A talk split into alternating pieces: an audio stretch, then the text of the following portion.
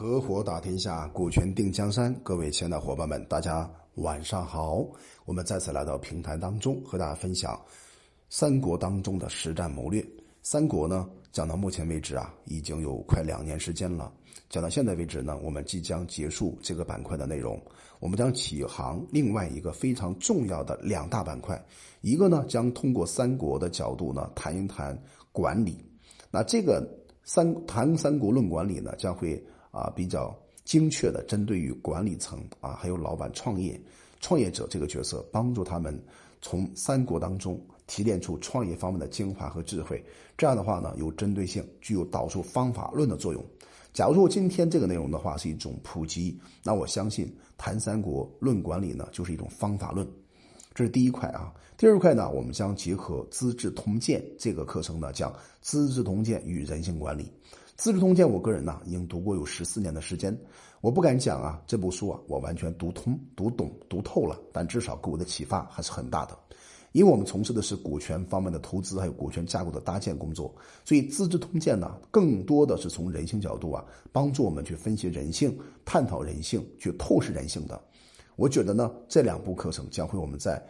不久的未来，我们将会登陆啊全网，就是不管是喜马拉雅、还有蜻蜓以及其他的视频网站都会出现。到的时候啊，希望各位伙伴们呢可以关注啊。那我们今天还要看一看啊，曹操这个人呢，他的用人方面很有意思的几把刷子，到底包括哪些呢？其实啊，曹操重视人才的罗致还有使用，终其一生呢，他都没有改变过。如果我们综合考察呢，就会发现他的思想也在不断的实践当中得以升华的。比如说，在建安初年呢，刚刚迎到汉献帝啊，到都许啊，来到许都，这个百废啊，待兴啊，汲取人才，所以他下了一个征贤征那个征召贤能的令啊，重用重用旧部，提携有功的人啊，然后让旧僚呢也跟着自己一块发展。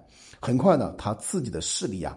就得到非常棒的这种扩充，有效的控制了中央还有军事的实权，这就代表啊，曹操在网网络人才和有使用人才方面呢，取得了重大的成就。但从思想的角度考察呢，似乎没有建立更大的建树。官渡之战以后呢，曹操开始真正的从思想和理论当中开始考虑问题，表现呢就是用人特别重视谋略，借在面从的思想。当时他发了一个求求言令，我们大致跟大家分享一下啊。他这样讲的，叫“夫治世欲重，建立辅弼”，什么意思啊？就是我要治理国家，想要啊让更多的人呢，在这个平台当中去表现，借在面从。诗称“听用我谋，庶无大悔”，啊，斯是君臣恳恳之求也。武充重任，每据时中，颇年以来，不闻家谋。这个家谋是谁呢？说郭嘉之谋，其无开言不勤之咎耶？自今以后，诸元属至中别驾，常以月旦各言其师，武将揽焉。月旦的话是月旦评的意思啊，就是对人才的评论啊。历史表明呢，曹操的胜利啊，特别是建安初年的诸多胜利啊，都是跟很多的谋臣共同谋划、共同妙算而取得的。所以孙这个呃。曹操先生呢，特别注重《孙子兵法》，而在《孙子兵法》注解之中呢，我们可以看出他在注解妙算篇的过程当中，他谈到了多多算胜、少算胜以及无算不胜的这种重要的点评。可见呢，曹操他本身呢是非常重视和这个他身边的谋臣共同谋谋划大事的。这些谋臣包括谁呢？像荀彧啊、郭嘉呀、荀攸啊、贾诩啊，在不同的阶段都发挥了很大的作用。那从平定河北啊，自领冀州牧以后呢，曹操威望日高，权力日大，自负之心啊越来越高。在一段时间当中呢，很少主动听取谋士们的意见了。所以谋士们呢，一般来讲是慑于曹操的威权，也很少主动献策。因此呢，很多决策啊就出现了失误，比如征高干呐，围城三月而敌军不降啊。为什么呢？因为他下令说啊。城破以后，把人通通全部活埋。那这个人呢，汲取了历史的经验，把问题提到一定的思想高度，做出了理论当中的概括。他指出呢，治世欲重，辅建立辅弼，戒在面从。什么叫面从啊？就是长官的意志，哎，上级领导说什么就是什么，只跟着附和，对吧？你看我们在生活当中，在公司里面会不会有这样的问题呢？我相信应该不少，对吧？领导说什么就是什么，这叫附和啊。那曹操呢，想方设法来规避这个问题，或想方设法呢完善上级领导的意图，也是一种复合的做法。从不主动呢，或多方面的，或者是反对啊，从反对方面呢权衡得失，提出问题。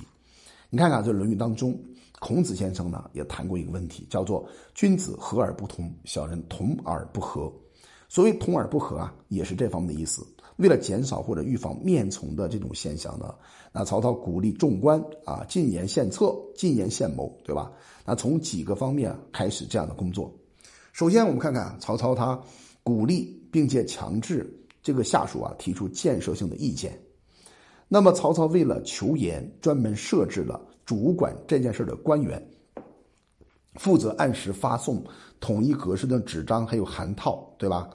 那让很多人呢，这个以纸书函封的方法，就是说，曹操要求他们呢，每月初一都要呈送一份书面的报告，对其所做的事情啊，做出得失分析。我们今天称为管理方面的复盘，这是一种述职性质的报告。其实，那固然要汇报成绩，但要。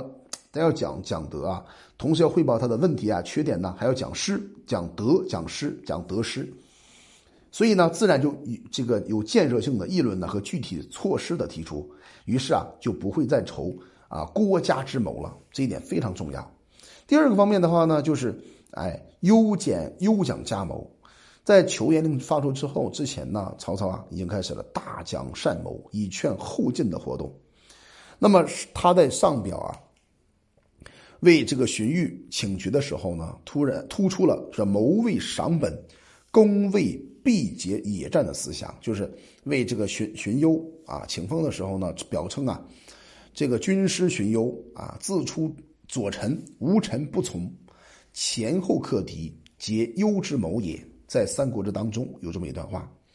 那么为郭嘉保公请封的时候呢，强调平定天下，谋功未高。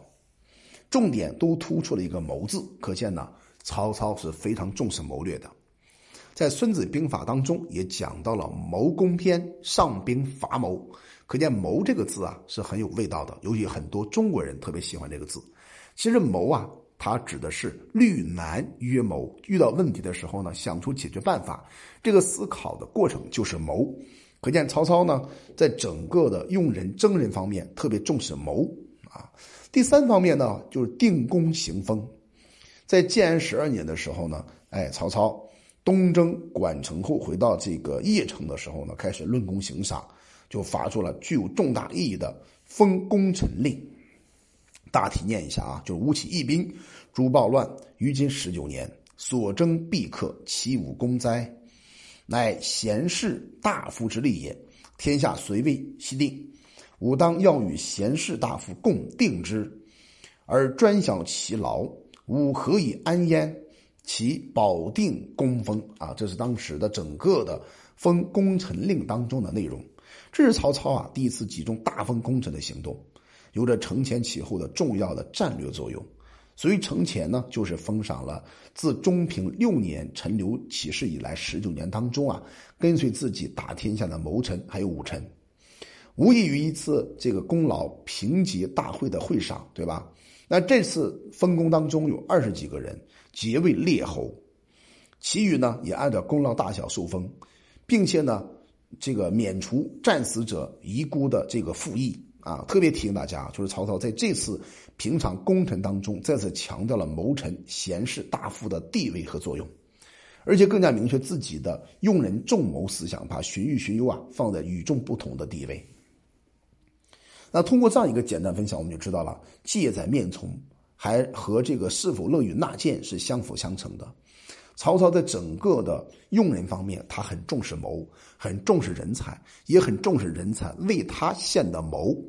这就是曹操整个的用人当中啊，借在面从的背后的核心思想。好了，我们今天就分享到这里吧。希望这样一个分享能够帮助你更好的理解曹操用人、选人、驾驭人才的核心的关键点是什么。我就很红锦，我们专注股权合伙制，有任何关于股权方面的问题，可以加我们的微信四幺幺六二六二三五。